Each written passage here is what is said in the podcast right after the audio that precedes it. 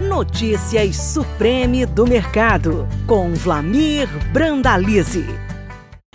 Olá, amigo produtor, aqui é o Brandalize e mais um comentário, uma análise com o apoio dos nossos amigos da Olema Sementes. Nessa semana nós tivemos um final de semana alongado aí nos Estados Unidos, com o feriadão do Dia da Independência, que é no dia 4 de julho, mas como os feriados americanos são jogados às segundas-feiras, automaticamente no dia 5, segunda-feira, feriadão, não tinha bolsa e teve chuvas no meio oeste americano. Quando veio o pregão da terça-feira, detonou, recuando o limite de baixa.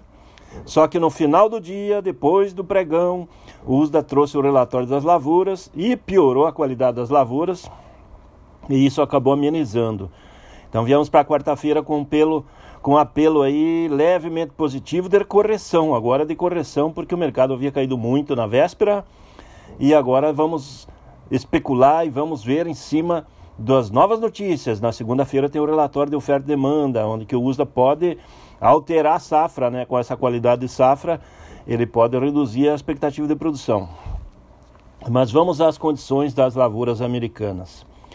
É, no, nos Estados Unidos, as áreas em florescimento já estão em 29%, sendo que na semana passada era 14%, o ano passado 29% e a média 24%. Está levemente adiantada.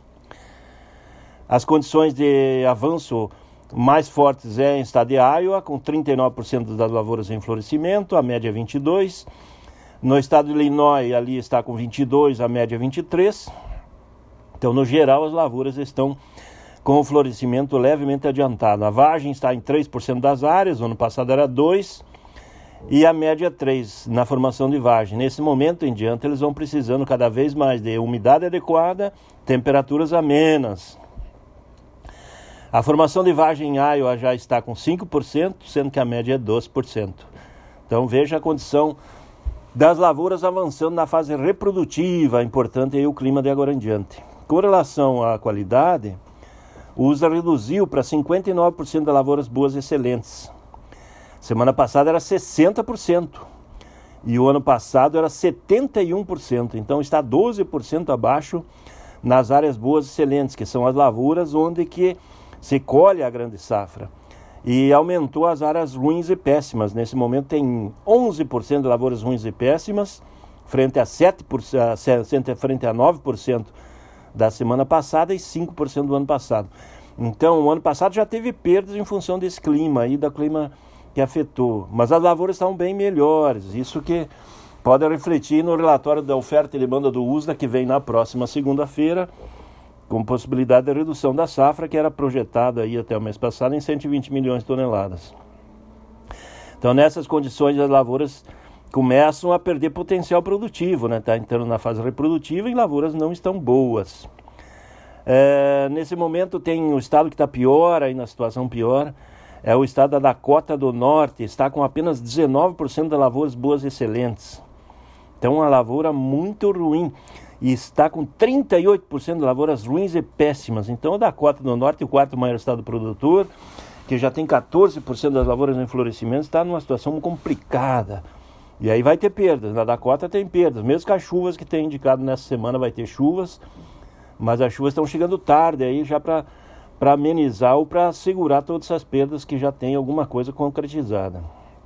No mercado brasileiro, a semana começou com pressão de baixa, o mercado levou aquele susto de Chicago ter caído na terça, acomodando um pouco nessa quarta aí, o mercado um pouco mais acomodado. Chegou a indicar aí na faixa de 160 nos portos, agora melhorou para 165. A safra nova aí, que chegou a cair abaixo de 150, voltou a casa dos 154, 155 para maio. Mas não está tendo muita pressão de venda. Os vendedores querem mais ou vem segurando as posições. Esse é o quadro no mercado interno aí nessa semana da soja brasileira. Com relação ao milho, o USDA apontou aí o milho que está com 10% das lavouras em florescimento, o ano passado era 9, a média é 14, está atrasadinho um pouquinho o milho, né? Com relação a estados importantes, o maior estado produtor é a Iowa, ali sim está com atraso no, no florescimento do milho, 4% de florescimento, o ano, o ano passado era 4 e a média é 7. Então a Iowa está com probleminhas ali, e a Iowa vinha sofrendo, está muito seco em boa parte do estado de Iowa, mesmo com a chuva dessa semana, as lavouras de Iowa estão, estavam perdendo qualidade.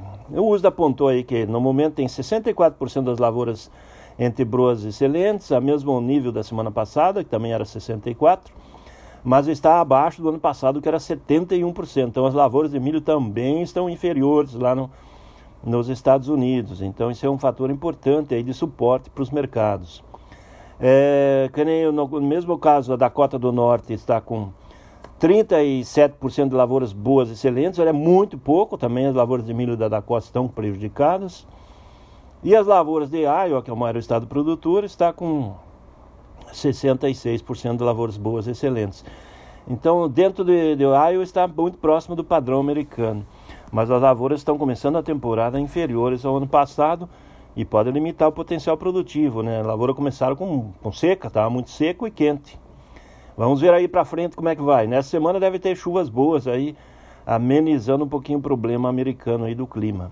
No mercado brasileiro continua aí a, aquela velha corrida em busca de milho, ninguém quer vender milho porque as geadas afetaram as lavouras, não se sabe exatamente é, quanto se perdeu, mas se sabe é que se perdeu muito.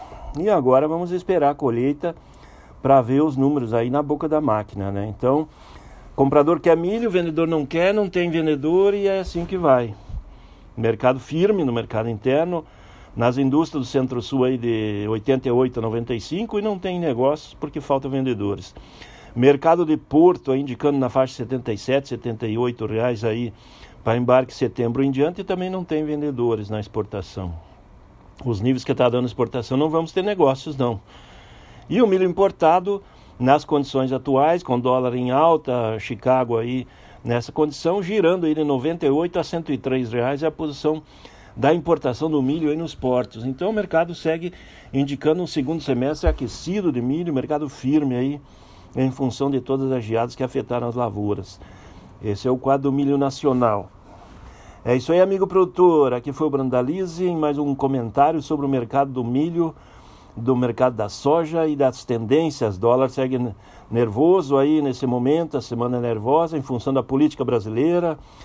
A CPI aperta o governo e isso está afetando aí a moeda americana e também os reflexos do mercado internacional, a economia mundial, também pressionando um pouquinho a moeda americana para cima. Mas não é isso que é a tendência, porque nós estamos aí com saldo positivo da balança comercial muito forte. Então, cuidado aí com o dólar. É isso aí, amigo produtor, aqui foi o Brandalize.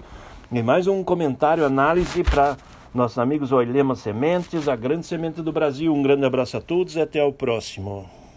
Você acabou de ouvir Notícias Supreme do Mercado. Toda semana com novos assuntos sobre o mercado da soja. Podcast disponível em www.sementesoilema.com.br e no Spotify da Oilema.